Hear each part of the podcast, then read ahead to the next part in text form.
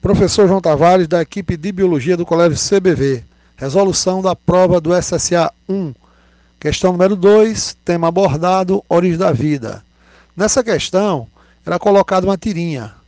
E nessa tira, o aluno encontrava a teoria da evolução gradual dos sistemas químicos e começa abordando as condições da Terra primitiva que teria passado por um processo gradual até a formação dos primeiros compostos químicos, a formação do primeiro ser vivo e, consequentemente, a formação da primeira célula.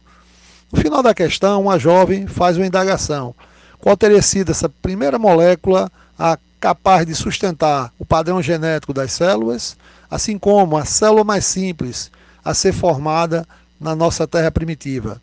Alternativa correta do gabarito, letra A onde diz que a substância formada seria o DNA e a primeira célula seria uma bactéria.